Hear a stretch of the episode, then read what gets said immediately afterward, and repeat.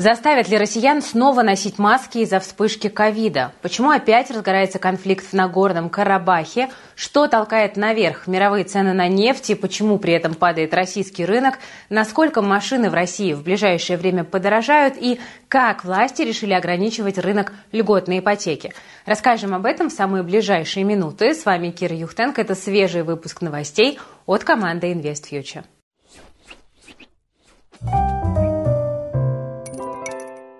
Друзья, прежде чем мы начнем, я напомню, что если вам нравится наша работа, то вы можете поставить лайк под этим видео. Ну а если вдруг вы не подписаны на наш канал, то исправляйтесь и подписывайтесь, чтобы не пропускать наши полезные ролики. У нас каждый будний день выходят новости, выходят обзоры по рынкам, где я рассказываю, куда инвестировать, и другой познавательный и образовательный контент. Итак, друзья, начнем с новости, которая перенесет нас как будто бы немножечко в прошлое, но конкретно в 2020 год. Дело в том, что возвращается коронавирус, возвращается сообщается, похоже, громко. Заболеваемость ковидом в России подскочила почти на 50%. По данным оперштаба, рост числа заболевших фиксируют в 70 регионах. При этом все больше россиян отправляются в больницу. Из-за ковида за неделю госпитализировали около 2000 человек.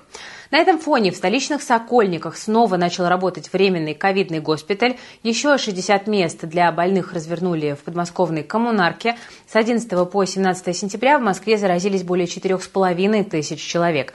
В прошлой неделе число заболевших в столице ни разу не превышало двух тысяч. В соцсетях пишут, что московских врачей обязали принимать пациентов только в масках и перчатках.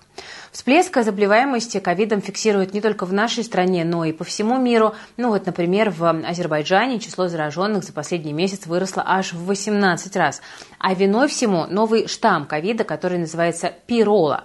Имя он получил в честь кометы, которая вращается вокруг Солнца. В Роспотребнадзоре заявили, что этот штамм заразнее, чем предыдущий из-за дополнительных мутаций и опаснее для здоровья. При этом снова вводить жесткие меры, например, масочный режим, в России пока не планируется, по крайней мере пока, но в отдельных учреждениях могут ввести локальные ограничения. Ну вот, например, с понедельника в здании московского правительства снова нужно носить маски и респираторы. Также сотрудникам порекомендовали уменьшить количество личных контактов и сократить командировки как за рубеж, так и по России. Ну, в общем, мы видим, что меры принимаются. Вообще, знаю, что многие относятся к ковиду легкомысленно, но просто на всякий случай напомню, что дело серьезное. К сожалению, очень много жизней эта болезнь унесла, покалечила. Я знаю очень много печальных личных примеров, поэтому будьте осознанными, действительно носите маски, потому что, ну, к сожалению, эта ситуация похожа с нами на ближайшие месяцы. Кстати, кроме начала пандемии, 2020 год запомнился нам еще одним довольно драматичным событием. Это конфликт в Нагорном Карабахе. И кажется, он тоже может вновь разгореться. Я вам об этом расскажу буквально через минуту, а пока ненадолго прервемся. Друзья, в 2023 году на долговом рынке Мосбиржи размещали в основном ВДОшки. Это банды с высокой ставкой купона и таким же уровнем риска. Такие бумаги еще называют мусорными облигациями. Когда с такими активами работаете, нужно быть очень осторожным, потому что есть шанс, что в нужный момент не получится облигации продать, снизится цена бумаг или случится дефолт. Еще лучше свои активы диверсифицировать, то есть найти инструменты, которые компенсируют риски ВДО. Например, инвестировать через краудлендинговые платформы, где компании получают деньги на развитие и покрытие кассовых разрывов. Главное выбрать платформу, которая сделает такие инвестиции максимально безопасными и комфортными. Мой вариант – использовать JetLand. Доход пользователей JetLand до 20% годовых, выше вкладов и облигаций, ну а риски на порядок ниже, чем в акциях. Платформа присваивает предпринимателям кредитный рейтинг, используя модели на основе искусственного интеллекта, и благодаря этому дефолтность компании на платформе всего лишь 1,35%. Jetland – ведущий оператор в реестре Центробанка и резидент Сколково. Сухие цифры тоже говорят в пользу платформы, потому что с 2020 года индекс Jetland вырос на 71% почти. Для сравнения, за тот же период индексы облигаций ВДО прибавили чуть больше 45%. Начинающим пользователям доступно автоинвестирование по одной из готовых стратегий, ну а уверенные пользователи могут использовать автоинвестирование, настроив уровень риска, диверсификацию и сроки инвестиций под себя. Я инвестирую через JetLand уже больше года. Изначально ожидаемая доходность была около 12-13%, но чем больше компаний оказывались в портфеле, тем лучших результатов я достигала. Сейчас у меня на счете более 200 тысяч, ну а доходность портфеля поднялась до 17%. Вложив миллион рублей, можно получать до 200 тысяч рублей годовых. Ну а тем, кто зарегистрируется по ссылке в описании, JetLand на месяц даст дополнительные 8% годовых к первой сумме пополнения. Теперь, друзья, вернемся к ситуации в Нагорном Карабахе. Сегодня Азербайджан объявил о начале, я процитирую, антитеррористической операции локального характера в регионе. Минобороны непризнанной республики сообщила об обстрелах по всей линии соприкосновения. Уже есть несколько погибших и пострадавших. Российские миротворцы организовали эвакуацию мирного населения. Почему обстановка скоро накалилась? Баку обвиняет Ериан, что те организуют теракты. Сегодня автомобиль с сотрудниками азербайджанского МВД подорвался на мине в одном из районов Карабаха. Также в списке целей операции значится восстановление конституционного строя Азербайджана.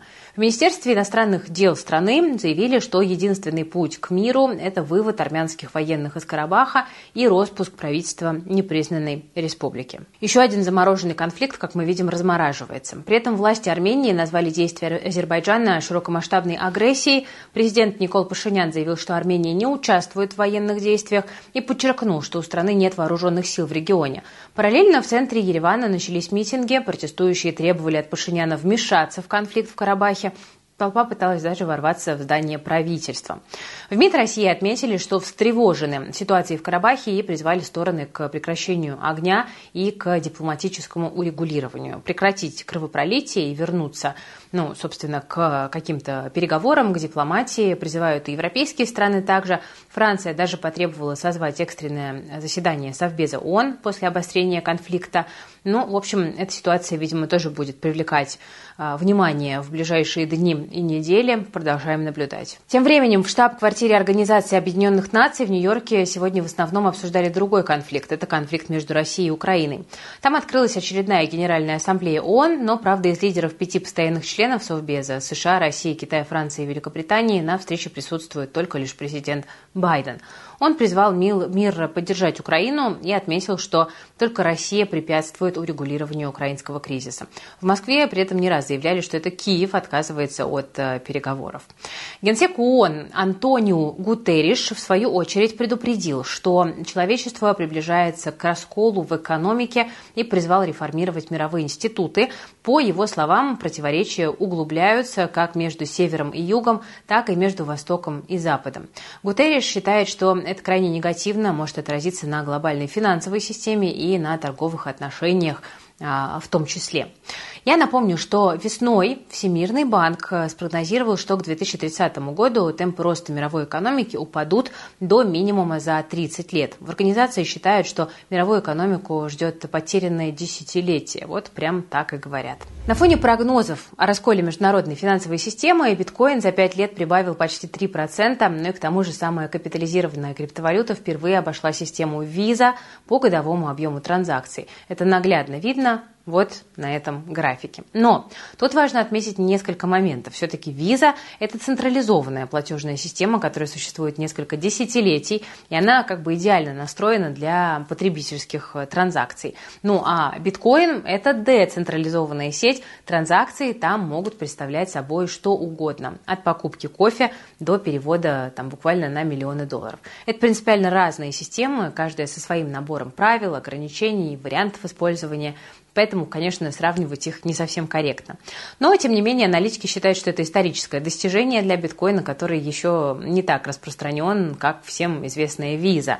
Но, скорее всего, это скоро поменяется, и вот такие новости – это лишний сигнал к тому, что сейчас уже никак нельзя оставаться в стороне от криптовалют и продолжать э, игнорировать их существования. Друзья, если вы хотите разобраться с криптой, начать это делать, то я вам напомню, что у нас в Академии Invest Future ребята создали четырехдневный практикум, где в формате прямых эфиров вас не просто научат пользоваться криптой, но и сразу на примерах объяснят, как на ней зарабатывать, используя стратегии стейкинга и фарминга. Как это работает? На самом деле довольно просто. Стейкинг – это криптовалютный аналог банковского вклада, только проценты там совсем не банковские. Этот инструмент позволяет делать от 20% годовых годовых, и, в общем-то, это не предел. Если научитесь отбирать интересные монеты для стейкинга и фарминга, то можно зарабатывать дополнительно еще и на их росте, что и делают профессионалы. Ну, а некоторые, как вы знаете, монеты растут очень и очень хорошо. Как такие монеты искать и отбирать, как работать со стратегиями стейкинга и фарминга, все это, друзья, вы узнаете на практикуме от нашей академии. Присоединяйтесь, потому что сегодня еще доступна цена со скидкой.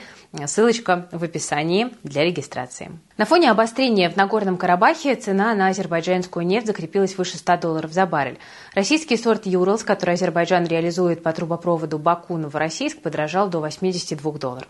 Кроме того, цена на эталонный сорт Brent впервые с ноября прошлого года превысила 95 долларов за бочку. И, скорее всего, это не предел. Тут сказываются сразу несколько факторов. Во-первых, это сокращение добычи странами ОПЕК+, в том числе и Россией. Из-за этого аналитики пророчат рекордный за 15 лет дефицит нефтепродуктов на рынке к концу года. Ну и во-вторых, тут есть признаки восстановления спроса в Китае, ну а значит местная промышленность будет наращивать закупки топлива. Это происходит вопреки серьезному оттоку капитала из страны и тем не менее, судя по настроениям нефтяных трейдеров, Китай по-прежнему э, все еще достаточно силен. Наконец, в-третьих, вчера министр энергетики Саудовской Аравии выступил с заявлением в защиту политики ограничения поставок, ну а значит страны ОПЕК продолжат противостоять попыткам попыткам США снижать цены к негласной цели в 70 долларов за баррель. Что это все значит для России? Ответ – большой приток дополнительных денег в бюджет. Нефтегазовые доходы, которые обеспечивают треть поступлений в казну в сентябре составит более 730 миллиардов рублей. Это на 14% больше, чем в августе. Такие расчеты приводит агентство Рейтер. При этом почти 280 миллиардов власти вернут нефтяникам в рамках демпфера. Этот механизм, я напомню, должен стимулировать производителей к тому, чтобы они оставляли больше топлива внутри страны и, соответственно, чтобы вот этот кризисный момент э, рассосался. Но, судя по ситуации с бензином и дизелем в России демпфер в последнее время работает не особо эффективно. И что-то мне подсказывает, что при таких вот высоких ценах на нефть в мире экспортеры все равно не очень-то захотят увеличивать поставки на внутренний рынок. И если власти не заставят их делать это, то российские нефтепродукты рискуют продолжить утекать за рубеж. То есть стоимость топлива на наших заправках расти а, тоже может продолжить, к сожалению. Ну а вот для российских нефтяников сейчас сложно представить ситуацию лучше. Нефть за полтора месяца прибавила почти почти 15%, рубль продолжает обесцениваться, количество новых нефтяных скважин тоже растет. То есть все способствует тому, чтобы в портфеле сейчас были у нас именно э, нефтяные компании.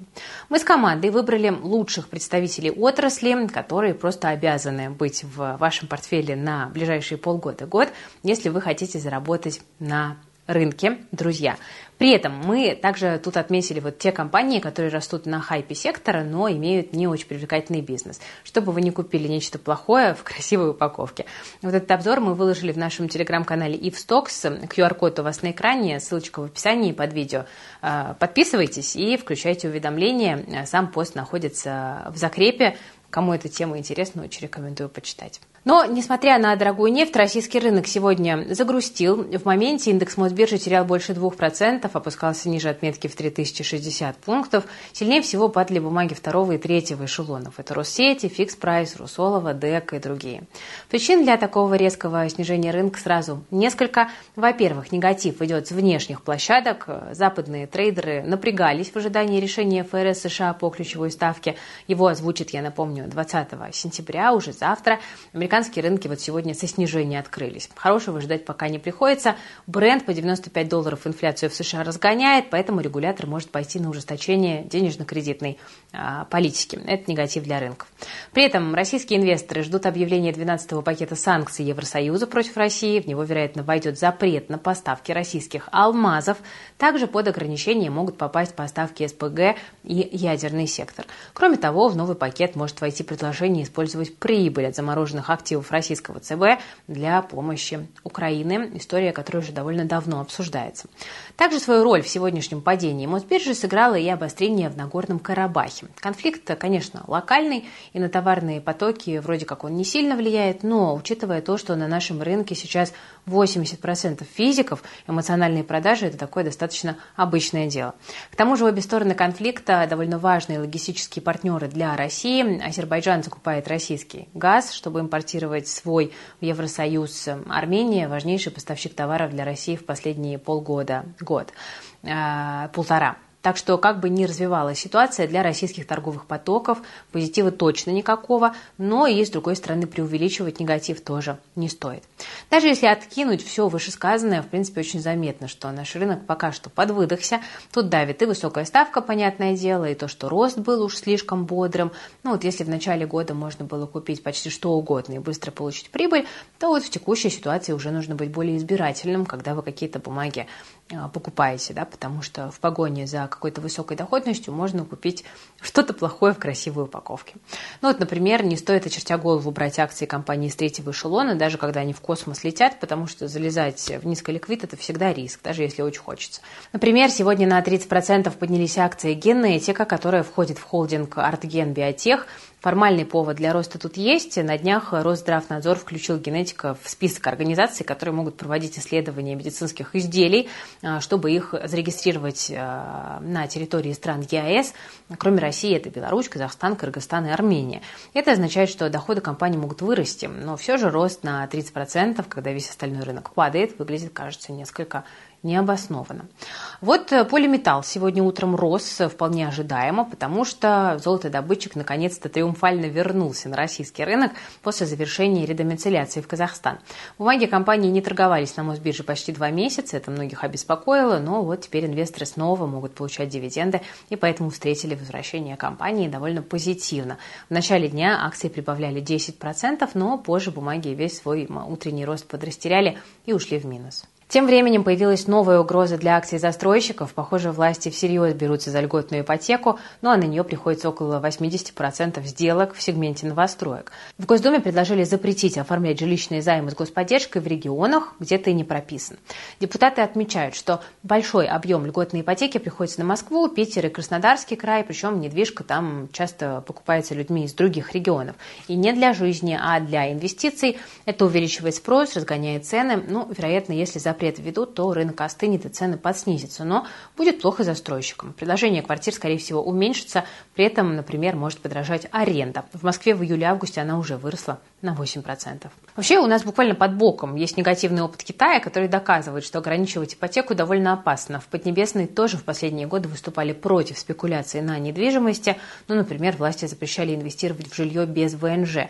И что в итоге? В итоге пирамида долгов в Китае пошатнулась как раз-таки из-за проблем рынка жилья, который занимает 25% ВВП.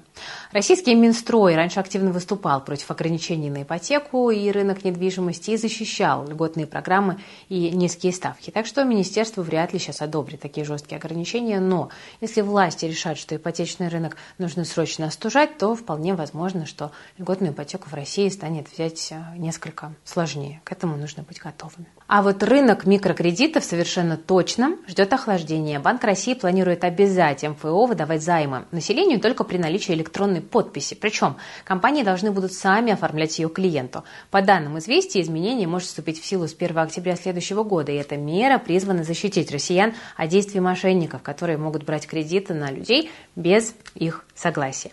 А уже с 1 октября этого года ЦБ серьезно ужесточает условия кредитования для МФО. Теперь доля закредитованных клиентов у них не должна превышать 15%. И речь идет о тех гражданах, которые тратят большую часть своих доходов на оплату займов.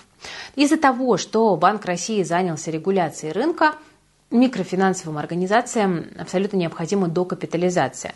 Вот во Франк Медиа узнали, что сектору нужно более 5 миллиардов рублей к апрелю следующего года для того, чтобы капитал пополнить. Большие игроки подготовились, имеют резервы, а вот мелкие МФО нет. Это такой вот очень интересный момент. В то же время популярность таких организаций в России пока что растет. Вот за первое полугодие количество выданных займов увеличилось аж на 40%. В эксперт отмечают, что рост во многом обусловлен эффектом низкой базы, но спрос на микрокредиты все равно остается стабильно высоким, как мы видим.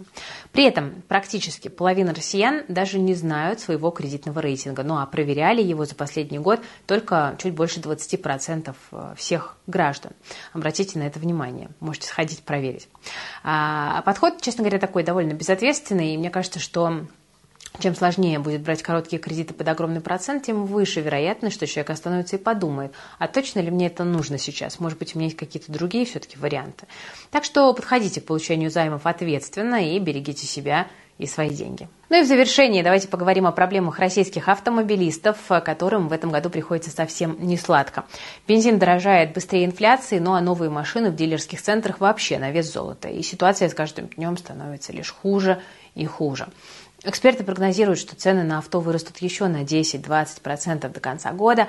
На рынке новых машин идеальный шторм сейчас, дефицит продукции, девальвация рубля, повышение утилизационного сбора. Это все привело к кратному росту цен за последние два года. Что интересно, автомобили дорожают, а вот спрос на них не падает. Дилеры говорят, что новые машины разбирают очень быстро. Скорее всего, россияне при появлении достаточной суммы сразу бегут покупать машину, чтобы успеть это сделать до нового скачка цен. Учитывая тренд последних лет, в принципе, такое решение выглядит довольно оправданным. Тем временем, средняя цена на российские машины впервые превысила миллион рублей. Стоимость флагмана российского автопрома «Лада Веста» начинается от 1 миллиона 200 тысяч рублей, ну а новые москвичи стоят больше 2 миллионов. Цены выросли на 10% как раз-таки вот после того, как повысили утилизационный сбор. Так что нашим депутатам теперь придется хорошенько раскошелиться. Дело в том, что Совет Госдумы единогласно решил, что депутаты могут пользоваться только отечественными машинами. С 2024 года на работу чиновникам можно будет ездить исключительно на «Ладах», «Аурусах», или москвичах. При этом москвич назвать российским, ну, на самом деле, получается с натяжкой. Ауросов на всю Госдуму точно не хватит. Ну, в общем, нашим законодателям остаются только Лады. Ну, может быть, еще Волги, которые вскоре планируют возродить. Ну и еще вот совсем напоследок прочитала только что новость о том, что в КПРФ предложили уволить Эльвиру Набиулину за неэффективную денежно-кредитную политику. А господин Володин, говорят, даже это подтвердил, и там 10 октября должна по этому поводу произойти какая-то встреча. Знаете, я, конечно, понимаю, что люди там недовольны тем, что рубль падает, да, там реальные доходы не растут и так далее, но мне, честно говоря, кажется, что как бы перекладывать вину на Эльвиру Сахибзадовну лично за это, ну, наверное, как-то некорректно, потому что мы все-таки существуем, скажем так, в общем большом контексте. А, посмотрим, чем это закончится. Мне очень интересно, потому что, ну, фактически, да, говорят, что Набиулину в целом там власти очень ценят, признают ее заслуги, но кажется, что вот появляется такая инициатива, ну, буквально-таки перебросить на нее, да, всю вину. Посмотрим, посмотрим, интересно. Ну, дорогие друзья, на этом будем прощаться. Напишите в комментариях, Набиулину в отставку или Набиулину оставить, как вы считаете. А я на этом прощаюсь. С вами была Кира Юхтенко, команда проекта Invest Future. Подписывайтесь на канал, жмите на колокольчик. Все ссылочки в описании, в том числе на криптопрактикум и на наш телеграм а, с полезным постом. Берегите, пожалуйста, себя, своих близких, свои деньги. Кредитов лишних не набирайте. А, всем пока, до завтра.